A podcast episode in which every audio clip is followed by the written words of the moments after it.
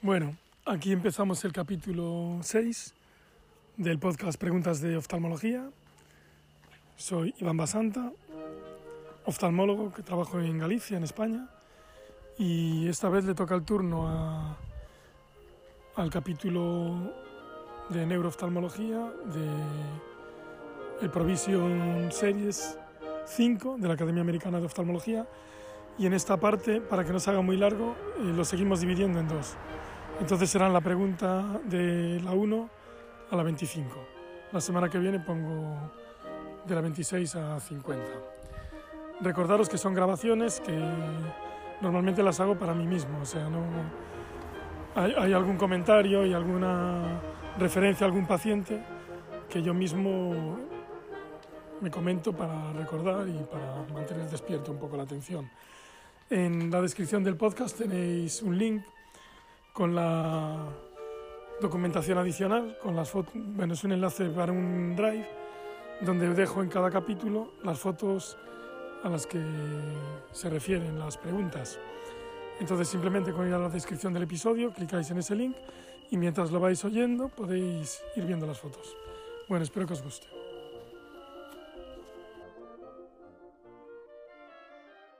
Neurooftalmo. 1. Se ve una resonancia magnética con contraste, con realce de contraste en el quiasma. Con respecto a la resonancia magnética con contraste que se muestra, ¿cuál es la patología más probable del paciente? Defecto del campo visual. Las otras serán edema del disco óptico, déficit de abducción, ABD, del ojo izquierdo, proptosis izquierda. Y es defecto del campo visual. Comentario. El corte coronal de esta resonancia magnética en T1 muestra realce del contraste en el quiasma óptico, lo que probablemente cause un defecto del campo visual, pero puede estar asociado o no con edema o palidez de la papila óptica. Este ejemplo resalta la importancia de usar contraste en pacientes sospechosos de sufrir una neuropatía óptica o un síndrome quiasmático. No hay evidencia de proptosis, a menos que la lesión quiasmática afecte la, la porción orbitaria del nervio óptico.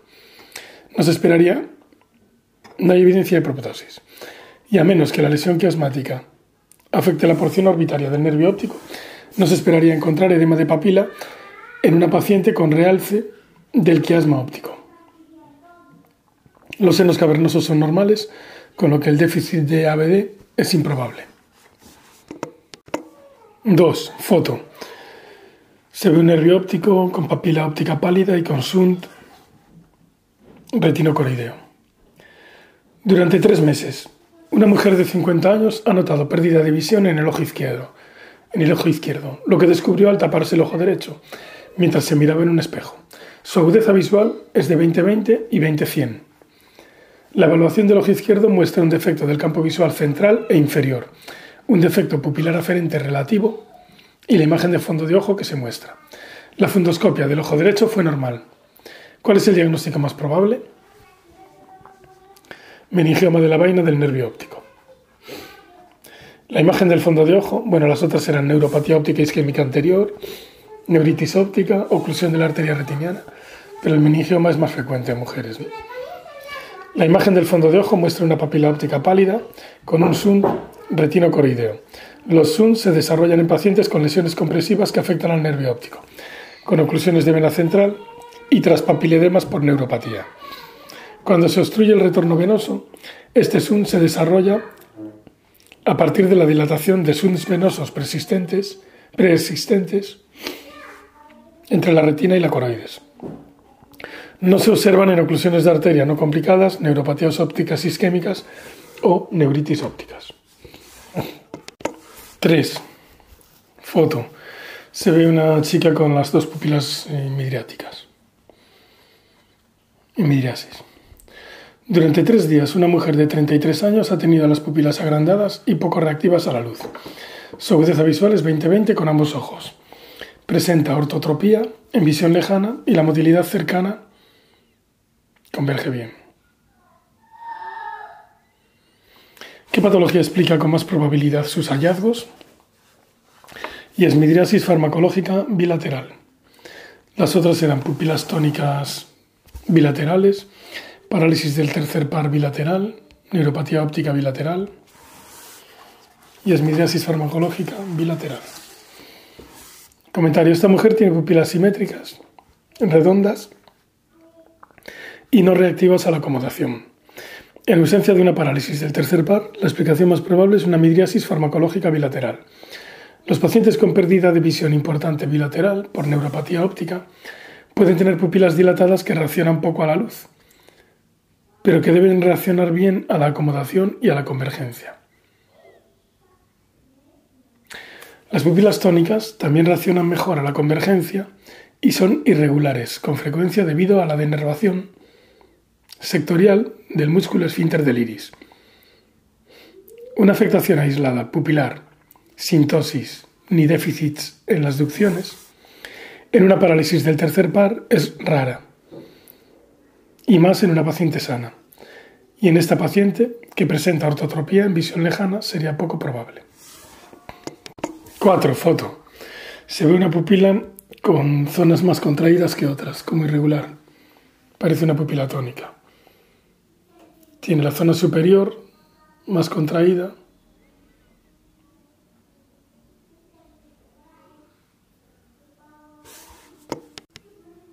que la zona inferior. Hace unas tres semanas, hace tres semanas una mujer de 28 años desarrolló una pupila midriática con visión borrosa en el ojo izquierdo. Su evaluación se ve dificultada por un episodio previo de neuritis óptica izquierda, con un, defecto pupilar aferente relativo izquierdo. Su visión es de 20-20 para ambos ojos. La motilidad ocular, el alineamiento y la posición palpebral son normales. Se muestra la respuesta pupilar directa a la luz. ¿Cuál es el mecanismo que explica estos hallazgos? Y es visión borrosa por insuficiencia de la acomodación. Las otras eran pupila derecha miótica por déficit parasimpático, anisocoria por neuritis, pupila izquierda midriática por hiperreactividad simpática, pero es visión borrosa por insuficiencia de acomodación. La figura muestra el contorno pupilar irregular con una porción plana. La figura muestra un contorno pupilar irregular con una porción plana entre las 10 y las 11 horas del reloj. El borde pupilar es más circular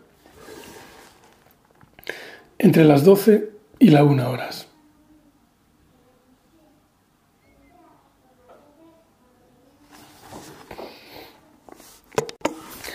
Esto sugiere que el esfínter del iris es parético segmentariamente y que hay constricción sectorial ante la iluminación directa. Esta combinación se traduce en una anisocoria mayor en la luz, la ausencia de tosis y anormalidades motoras oculares, los hallazgos en ausencia de tosis y anormalidades motoras oculares, los hallazgos sugieren una pupila tónica. La neuropatía unilateral no produce anisocoria por la existencia de inervación contralateral y de inervación cruzada. La reactividad pupilar en visión cercana será mayor que a la luz. Disociación luz-convergencia. La insuficiencia de acomodación frecuentemente acompaña a la pupila tónica debido a la afectación de la inervación del músculo ciliar. 5. Se ve una papila muy, muy blanca. 5. Se ve una, un nervio óptico pálido.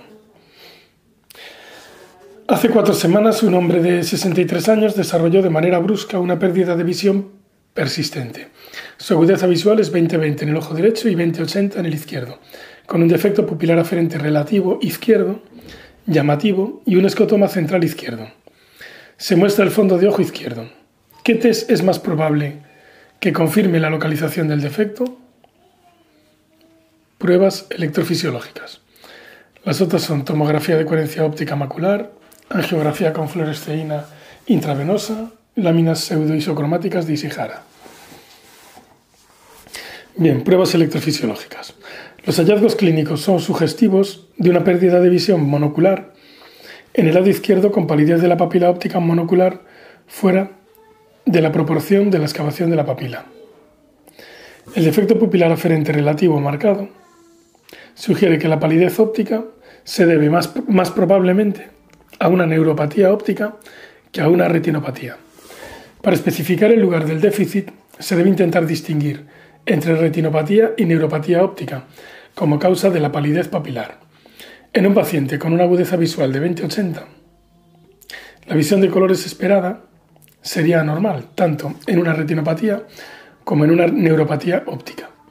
La geografía fluorescénica y la OCT, aunque sean normales, pueden no distinguir entre esas dos causas potenciales.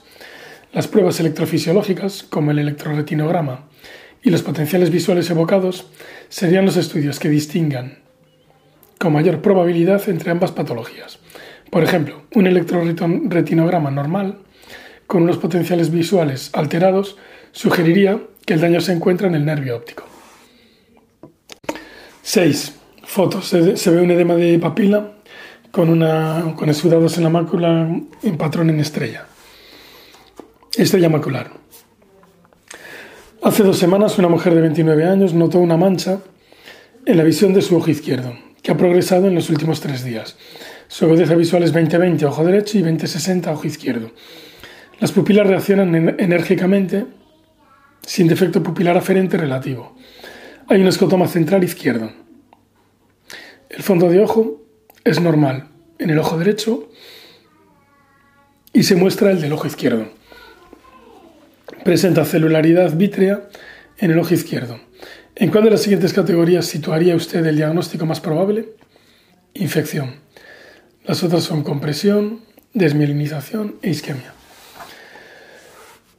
Comentario. La fotografía del fondo de ojo izquierdo muestra edema de papila óptica con exudación en la mácula en patrón estrellado. La inflamación es la explicación más común para estos hallazgos e incluye etiologías estériles como sarcoidosis y vasculitis e infecciosas. Sin embargo, la inflamación no infecciosa no se ofrece como opción.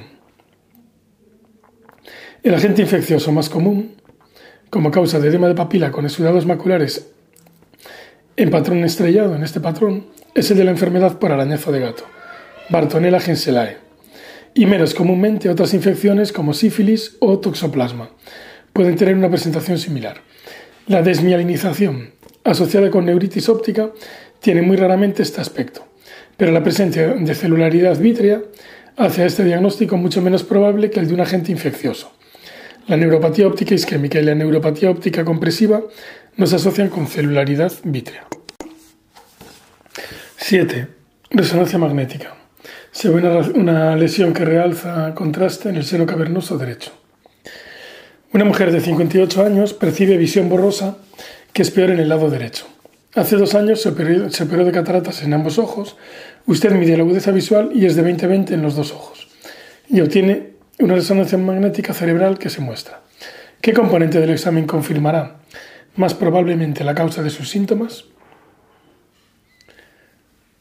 el cover test alternante. Los otros son test de rejilla de Amsler, visión de colores, linterna oscilante y es el cover test alterno. La resonancia magnética con contraste en T1 muestra una lesión que realza y afecta al seno cavernoso derecho, lo que se confirmaría de manera más probable con un cover test alternante para evaluar las alteraciones de la motilidad secundarias. La visión borrosa puede ser referida por los pacientes para describir una gran variedad de síntomas, incluyendo visión doble, supresión, pérdida de campo visual. Las estructuras que atraviesan el seno cavernoso incluyen los pares craneales tercero, cuarto y sexto. El sexto par craneal atraviesa el seno cavernoso, mientras que los pares tercero y cuarto atraviesan la pared lateral de este.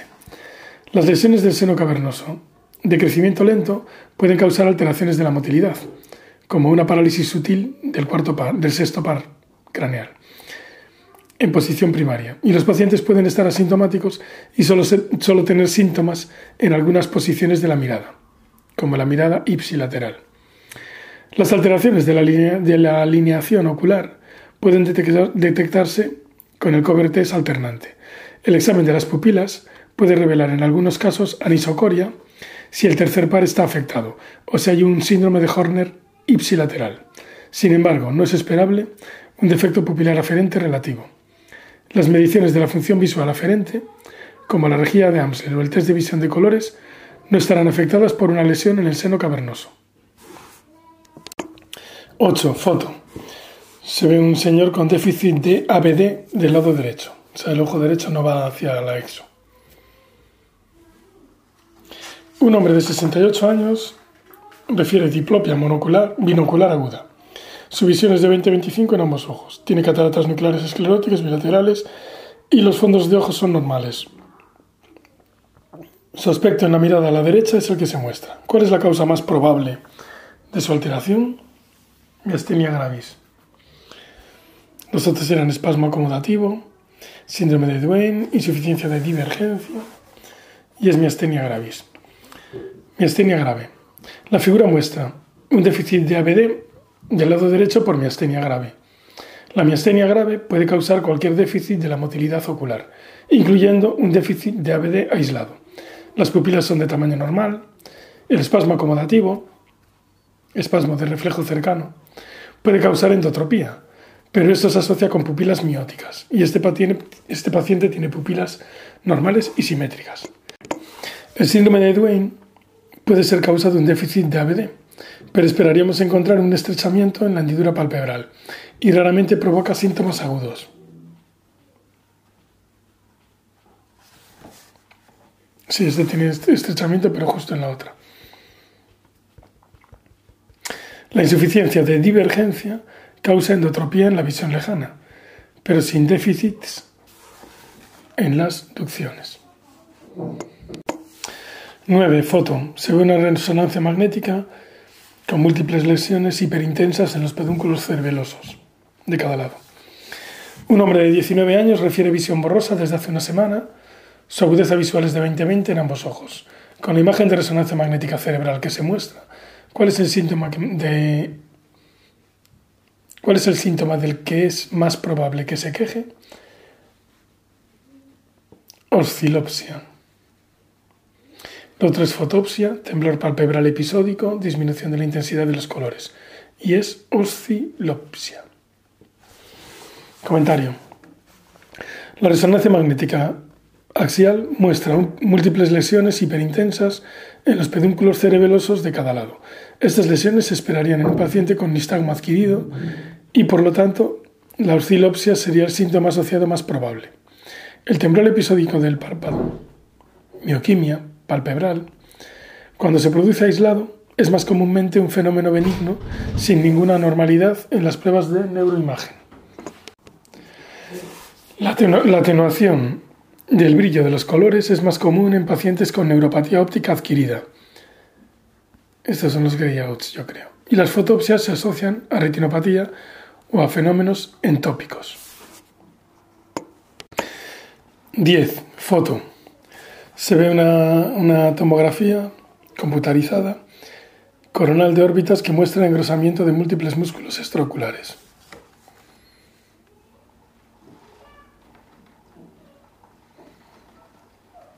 Durante los últimos dos meses, una mujer de 58 años ha notado diplopia binocular, que es peor en la mirada inferior. Se muestra la imagen de su tomografía computarizada orbitaria. ¿Qué situación puede complicar la patología del paciente, de la paciente?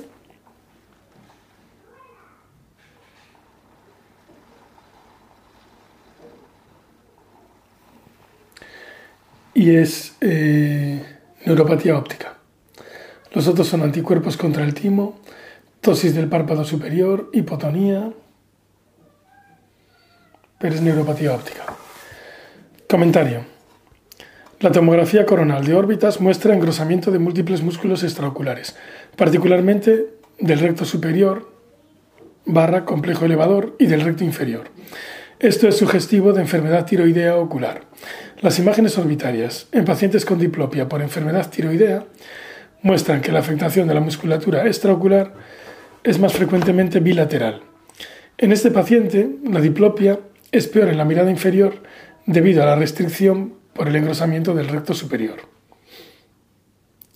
Entre un 5 y un 10% de los pacientes con enfermedad ocular tiroidea pueden desarrollar neuropatía óptica, más comúnmente debido al abarrotamiento, al ABA, en el apes orbitario. Los anticuerpos contra el receptor muscular, no contra el timo, se encuentran en la miastenia gravis. La retracción del párpado superior es común en la enfermedad tiroidea y la tosis rara, excepto en el caso de una miastenia grave, grave concomitante. La elevación de la pío y no hipotonía puede encontrarse con el aumento de la presión venosa epiescleral. 11. Foto. Se ve una señora con caída del párpado superior izquierdo, pero en realidad es la retracción, párpado superior derecho, y tiene diplopia, desvío inferonasal del ojo derecho, tiene todo, es una enfermedad tiroidea. Durante los últimos cinco meses, un hombre de 68 años ha desarrollado visión doble y un párpado superior izquierdo caído. Usted mide su agudeza visual que es de 20-25 y de 20-30. Su respuesta pupilar es, pupilar es viva, sin defecto pupilar aferente relativo, y su visión de colores es normal. El campo visual 24-2 es normal. Dada la apariencia externa, en posición primaria que se muestra, ¿qué manifestación adicional de su patología esperaría usted encontrar? Y pone pliegues coroideos. No es ni retraso de la dilatación, ni tomografía orbitaria normal, ni palidez de papila óptica. Comentario. La caída del párpado superior izquierdo en este paciente es en realidad una retracción del párpado superior derecho, junto con su diplopia y la, desviación inferonasal del ojo derecho, que es el patrón más común en la enfermedad ocular tiroidea, su diagnóstico más probable es el de enfermedad ocular tiroidea. Esta enfermedad puede causar pliegues coroideos que típicamente afectan a la mácula y que se orientan horizontalmente u oblicuamente. Las imágenes orbitarias no serían normales, ya que se esperaría encontrar un engrosamiento de los músculos extraoculares, particularmente del recto inferior y del recto medio. Con relativa preservación de los tendones musculares. El retraso en la, dilatación, es un hallazgo sugestivo de síndrome de Horner y por tanto no esperable. Hay poca evidencia sobre la neuropatía óptica, por lo que la palidez papilar es improbable. 12. Foto. Se ve una tomografía con engrosamiento del recto medio izquierdo.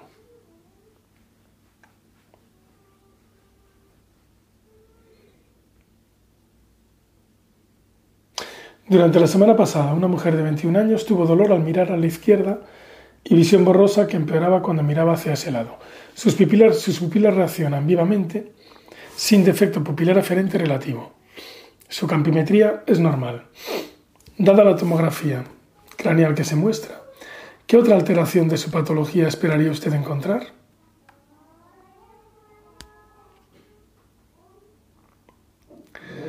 La otra alteración es Exotropía en la mirada a la izquierda.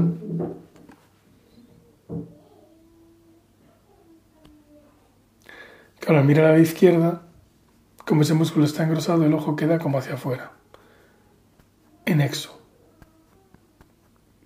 divergente. Comentario.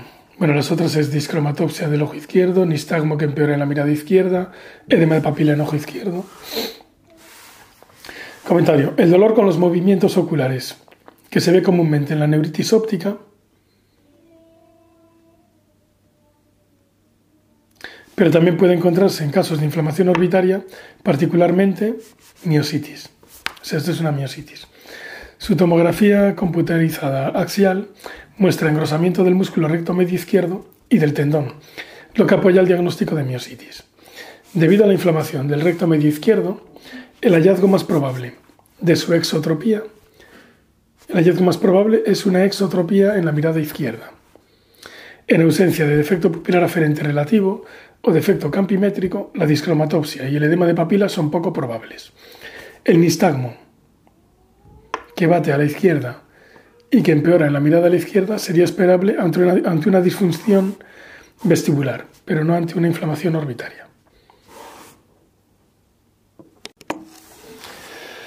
13. Foto. Se ven unas drusas del nervio óptico. Descubre usted una mujer de 32 años que tiene ambas papilas ópticas elevadas, tal y como se muestra. Ha tenido dolores de cabeza en los últimos tres años.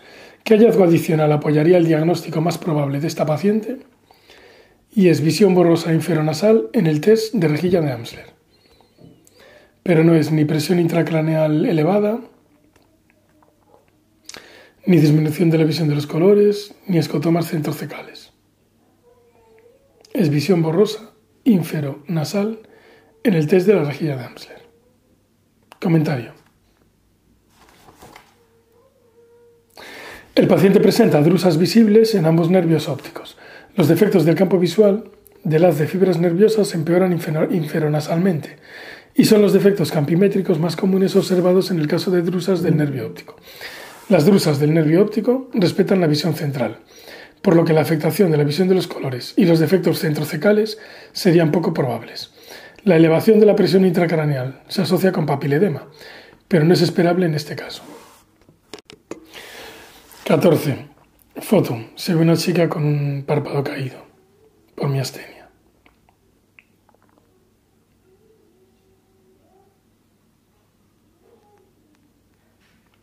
Durante la semana pasada, una mujer de 41 años ha tenido tosis del párpado superior izquierdo como se muestra en la imagen.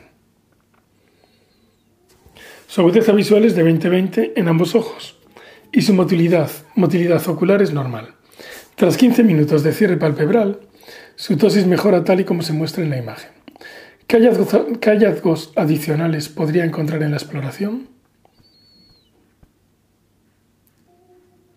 Y es la tosis puede empeorar después de la mirada prolongada hacia arriba. Las otras son la tosis empeora cuando baja la temperatura, el párpado se retrae en la mirada inferior y la anisocoria aumenta con la luz. Comentario. La tosis puede empeorar con la mirada prolongada hacia arriba. Este caso muestra la, la fatigabilidad palpebral y la recuperación posterior típica de la miastenia grave. El test del descanso, que se ilustra, puede mostrar mejoría de la tosis y de los déficits motores oculares. Los signos y síntomas de la miastenia grave también pueden mejorar con el frío, desde el hielo, ya que a una temperatura baja puede disminuir el metabolismo de la acetilcolina en la hendidura sináptica. La retracción palpebral en la mirada inferior es un signo de regeneración aberrante de una parálisis del tercer par y no de miastenia grave. La miastenia grave no afecta a la reactividad pupilar ni causa anisocoria. 15. Foto. Se ve un nebus de ota. Pigmentación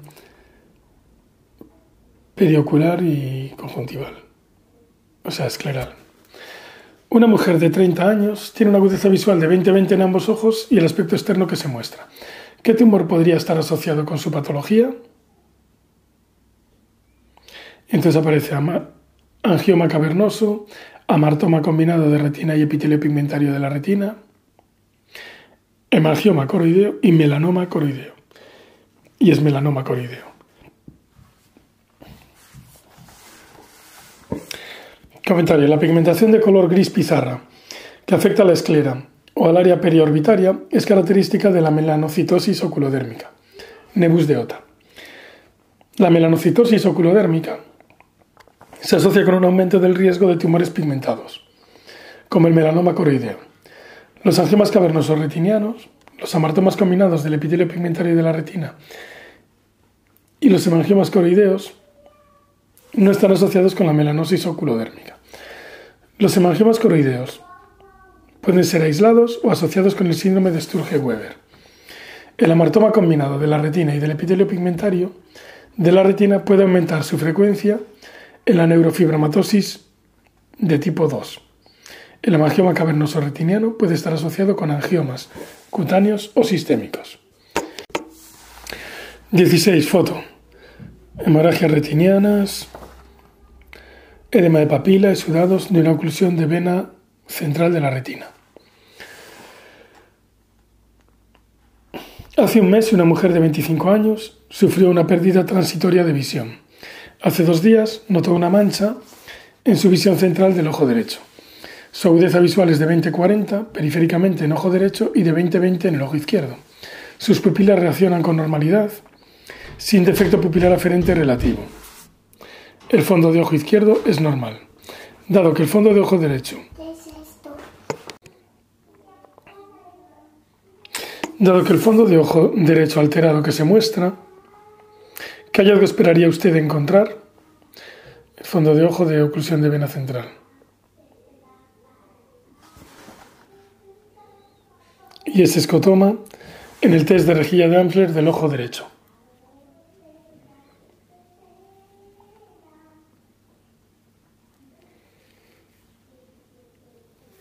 Los otros son hipofluorescencia coroidea en la geografía fluoresceínica del ojo derecho, visión de colores ojo derecho 1 de 10 y ojo izquierdo 10 de 10, defecto altitudinal inferior en el campo visual del ojo derecho, pero es escotoma en el test de rejilla de Amsler del ojo derecho.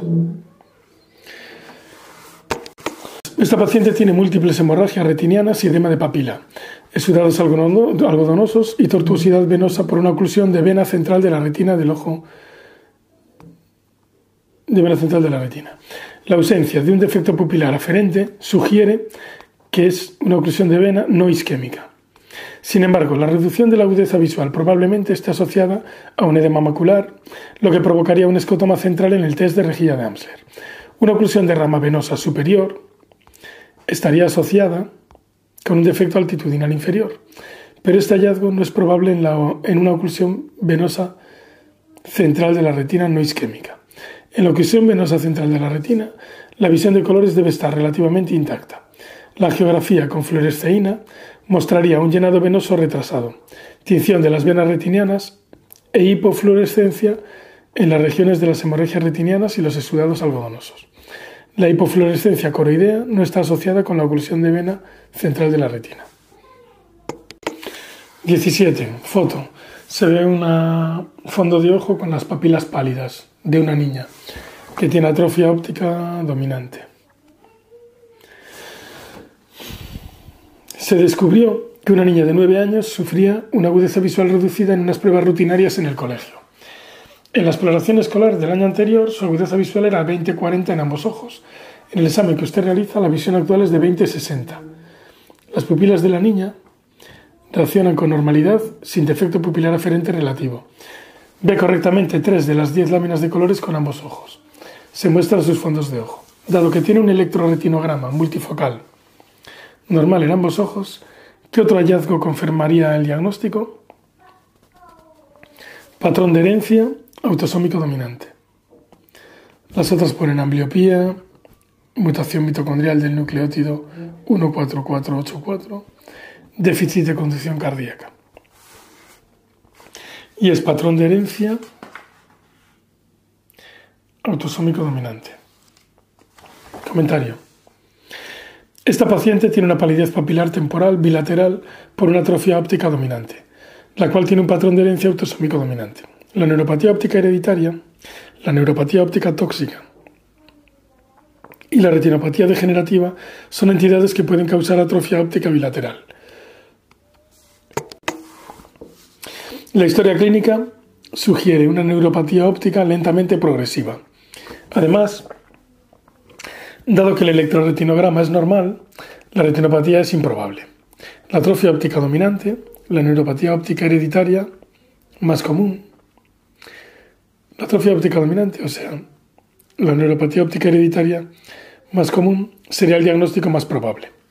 La neuropatía óptica hereditaria de Leber causa más comúnmente una pérdida visual subaguda, que produce síntomas, y una pérdida de visión central grave. La mutación más frecuente en la atrofia óptica dominante es la del gen OPA1, más comúnmente en el cromosoma 3 mientras que la neuropatía óptica de Leber, la mutación es mitocondrial, en el codón 11778. La neuropatía óptica de Leber puede estar asociada con el déficit de la conducción cardíaca, con déficit de conducción cardíaca, síndrome preexcitación, de preexcitación. pero la atrofia óptica dominante suele ser una condición ocular exclusivamente. 18. Foto. Se ve una campimetría. Yo en realidad veo cuadrantanopsia homónima izquierda en los dos. Pero aquí dice que es una cuadrantanopsia inferior izquierda del ojo derecho, que es verdad, y superior derecha del ojo izquierdo. Pero bueno, también tiene inferior izquierda. Bueno, un hombre de 52 años notó visión borrosa mientras hacía labores de jardinería al aire libre. Ayer presentó dolor de cabeza que atribuyó a una migraña. Esta mañana se despertó con los mismos síntomas y usted, descubre que su agudeza visual es de 20-20 en ambos ojos, con pupilas normorreactivas y sin hallazgos llamativos en su exploración del polo anterior. ¿Qué prueba recomendaría para determinar la causa de los defectos campimétricos que se muestran? Y es resonancia magnética cerebral, consecuencias de difusión. O sea, no es ni resonancia magnética de órbitas con supresión grasa, ni venografía de resonancia magnética de la cabeza, ni punción lumbar. Es resonancia magnética cerebral, consecuencias de difusión. Comentario. El campo visual muestra defectos incompletos bilaterales de un cuadrante. Cuadrantanopsia inferior izquierda del ojo derecho y cuadrantanopsia superior derecha del ojo izquierdo. Por lo que las lesiones deben ser posteriores al quiasma. La resonancia magnética cerebral sería la mejor prueba Nada, es cuadrantanopsia inferior izquierda del ojo izquierdo. E inferior izquierda del ojo derecho, claramente. Por lo que las lesiones deben ser posteriores al quiasma. Claro, lógicamente esto es occipital derecho.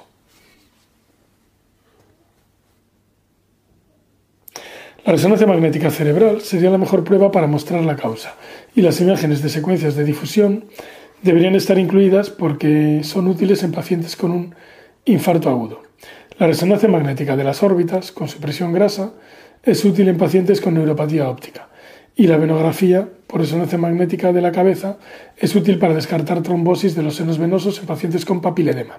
Sin embargo, los campos visuales sugieren un problema cortical y no una neuropatía óptica. La punción lumbar también podría ser útil en un paciente con papiledema y podría ser útil, en algunos infartos pero no como un estudio inicial. 19. Foto. Se ve una lesión que afecta al techo del cerebro medio, en una resonancia en T1.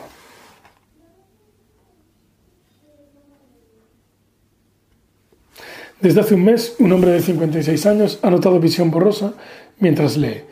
Su agudeza visual es 20-20 en ambos ojos. Las pupilas son de 8 en ambos ojos a la luz y son lentamente reactivas, sin defecto pupilar aferente relativo. Sus fondos de ojos son normales. Dada la resonancia magnética cerebral que se muestra, ¿cuál de los siguientes esperaría usted encontrar? Y aparece déficit de la mirada superior, parálisis de la mirada a la derecha, insuficiencia de divergencia, hemianopsia homónima derecha. Y es déficit de la mirada superior. La resonancia magnética en T1 con contraste muestra una lesión que afecta al techo del cerebro medio, lo que confirma el diagnóstico de un síndrome mesencefálico dorsal, síndrome de Parinot. Este síndrome comprende nistagmo de convergencia-retracción, parálisis de la mirada hacia arriba, pobre reacción pupilar con disociación luz-convergencia. Las lesiones pontinas pueden causar parálisis de la mirada horizontal. Las lesiones del tracto óptico o más posteriores pueden causar hemianopsia homónima. La insuficiencia de divergencia con endotropía en la mirada lejana no se asocia típicamente a anormalidades de neuroimagen o a déficits motores oculares.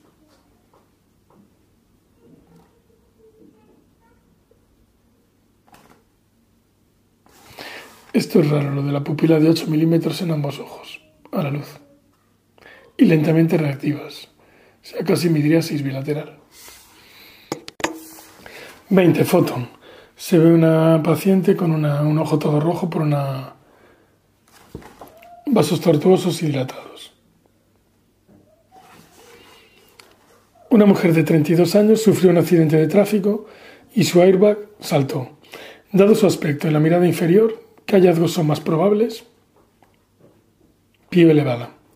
Las otras son atenuación de las venas retinianas del ojo derecho, estresamiento del seno cavernoso derecho en la tomografía, exotropía que mejora con la mirada hacia la derecha y espío elevada. Esta paciente tiene unos vasos dilatados y arterializados en el ojo derecho por una fístula carótido cavernosa traumática. Apoyan este diagnóstico el llenado del fondo de saco superior y el déficit de ABD a la derecha. La endotropía de esta paciente puede deberse a una parálisis del sexto par o a una orbitopatía congestiva.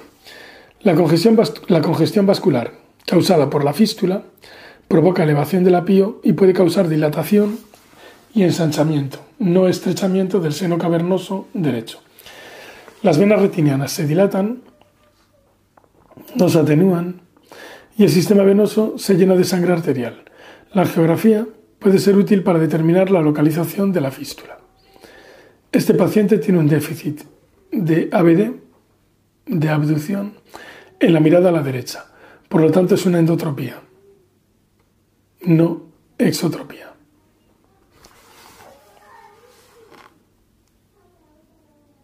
Claro, es una endo, en la mirada a la derecha.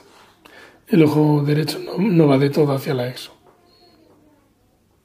está en por déficit de ABD. 21. Foto. Se ve un aumento de excavación de la papila por neuropatía óptica glaucomatosa. Pregunta.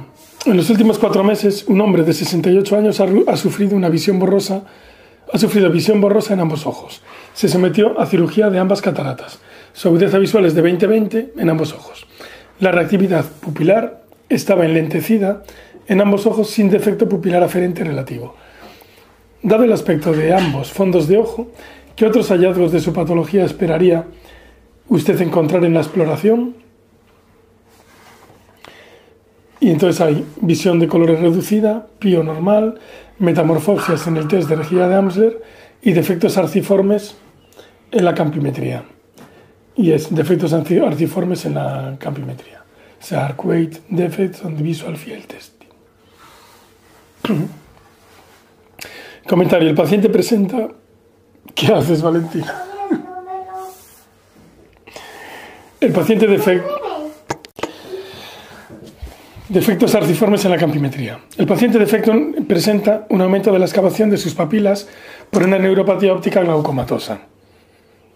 Aunque la PIO puede ser normal, glaucoma de tensión normal, lo más probable sería encontrar una PIO elevada.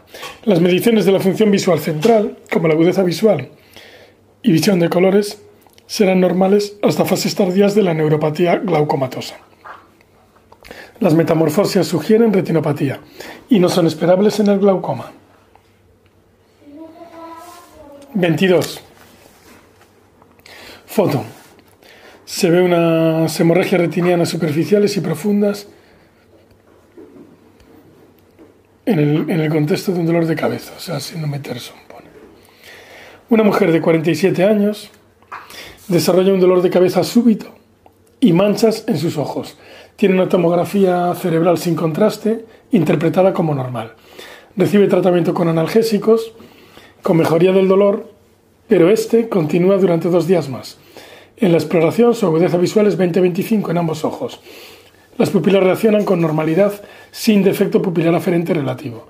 La visión de colores es normal. Los campos visuales por confrontación son normales y el polo posterior de ambos ojos es, normal. Usted objetiva. No, y el polo anterior de ambos ojos es normal.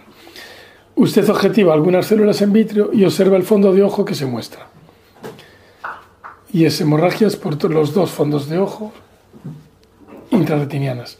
¿Qué prueba recomendaría a esa mujer? Y es punción lumbar. Las otras son resonancia magnética de órbitas con supresión grasa y contraste, ecografía carotidia, punción vítrea, pero es punción lumbar. La presencia de hemorragias retinianas superficiales y profundas en el desarrollo de un dolor de cabeza agudo sugiere la posibilidad de hipertensión maligna y síndrome de Terson que es la asociación de hemorragia intracraneal, normalmente subaranoidea, y hemorragia intraocular. Si este paciente tuviera hipertensión maligna, esperaríamos encontrar también edema de papila, que no lo hay. La hemorragia subaracnoidea puede no detectarse en la tomografía en un 10% de los pacientes. Por lo tanto, la punción lumbar puede ser necesaria para diagnosticarla. La ecografía carotidia es útil para evaluar una obstrucción carotidia, oclusión de arteria retiniana o síndrome de isquemia ocular, ninguno de los cuales está presente aquí. Una punción o aspiración de vitrio mostraría sangre en el vitrio, lo cual ya es conocido.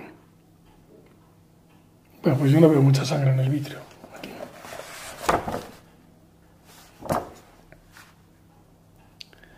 Una resonancia magnética orbitaria podría revelar hemorragias en la vaina del nervio óptico, pero suele ser normal en el síndrome Terson. Bien. 23. Se ve una campimetría con pseudocuadrantanopsia bilateral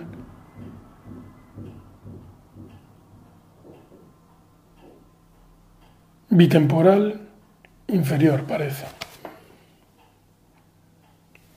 Defectos inferotemporales bilaterales, que parecen respetar la línea vertical. Bien, durante tres días una mujer de 46 años, previamente sana, ha sufrido pérdidas de visión aguda en ambos ojos. Su agudeza visual es 20-20, las pupilas racionan lentamente, sin defecto pupilar aferente relativo. ¿Qué diagnóstico explicaría los defectos campimétricos que se muestran? Y pone esclerosis múltiple. Las otras son drusas de nervio óptico, presión intracraneal elevada, glaucoma de tensión normal. Pero es esclerosis múltiple. Comentario. Los defectos campimétricos que se muestran son inferotemporales bilaterales y parecen respetar la vertical, pero no la línea media horizontal lo que sugiere una afectación del quiasma posterior. Los síndromes quiasmáticos son más frecuentemente causados por lesiones compresivas, como adenomas hipofisarios, pero también pueden ser causados por la desmielinización de la esclerosis múltiple o por la inflamación de la sarcoidosis. El resto de opciones causan la pérdida de visión por neuropatía óptica, con lo que el defecto visual respetaría la línea horizontal, pero no la vertical. Claro, y este no, respeta la línea vertical.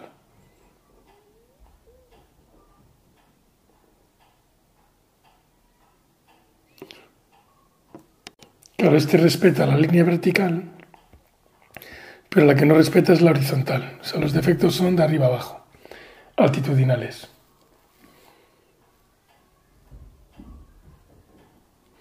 Y en el glaucoma los defectos son de lado a lado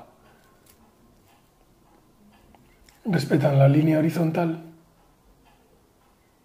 pero no la vertical, porque son como arcuatos. Son inferiores o superiores. Y aquí son altitudinales, son de un lado o del otro.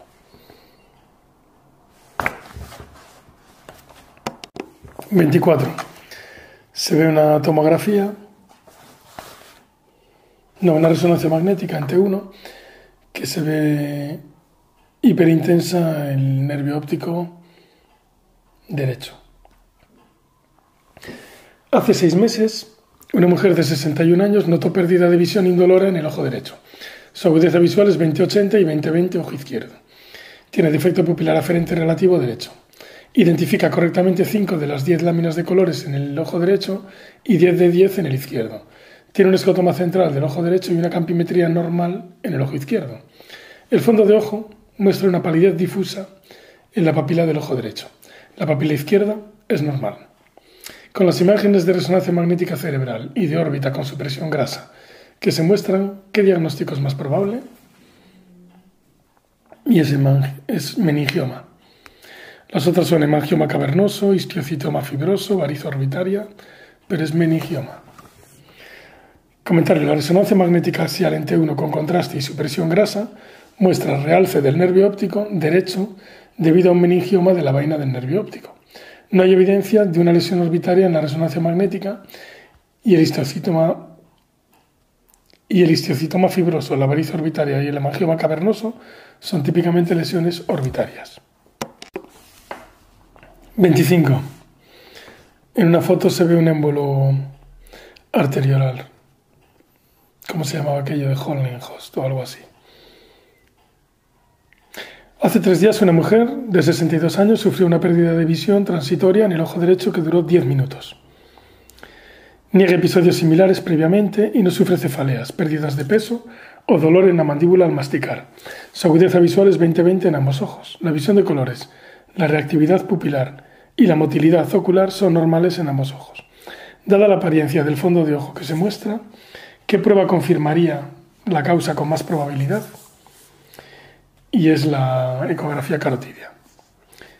Las demás son velocidad de sedimentación globular, pruebas de hipercoagulabilidad, perfil lipídico en el suero, pero es ecografía carotidia. Comentario. La fotografía del fondo de ojo muestra un émbolo arteriolar en las ramas de la arteria superotemporal del ojo derecho. Las arterias carotidias, las válvulas cardíacas y la aorta, o sea, las arterias carótidas, las válvulas cardíacas y la aorta, son las fuentes más probables de émbolos, a menos que el paciente tenga un foramen oval permeable u otro SUNT. Un perfil lipídico en suero sería útil para evaluar el riesgo subyacente de aterosclerosis, pero no revelaría una fuente, la fuente del émbolo. La arteritis de células gigantes puede causar oclusión de la arteria central de la retina, pero dado que ninguno de los vasos de la retina tiene una membrana elástica, no suelen causar oclusiones de ramas arteriales. Por lo tanto, la velocidad de sedimentación eritrocitaria no está indicada. El estudio de problemas de hipercoagulabilidad es una prueba lenta y no sería de primera línea en esta situación. Fin primera parte. Provisión 5 en euro.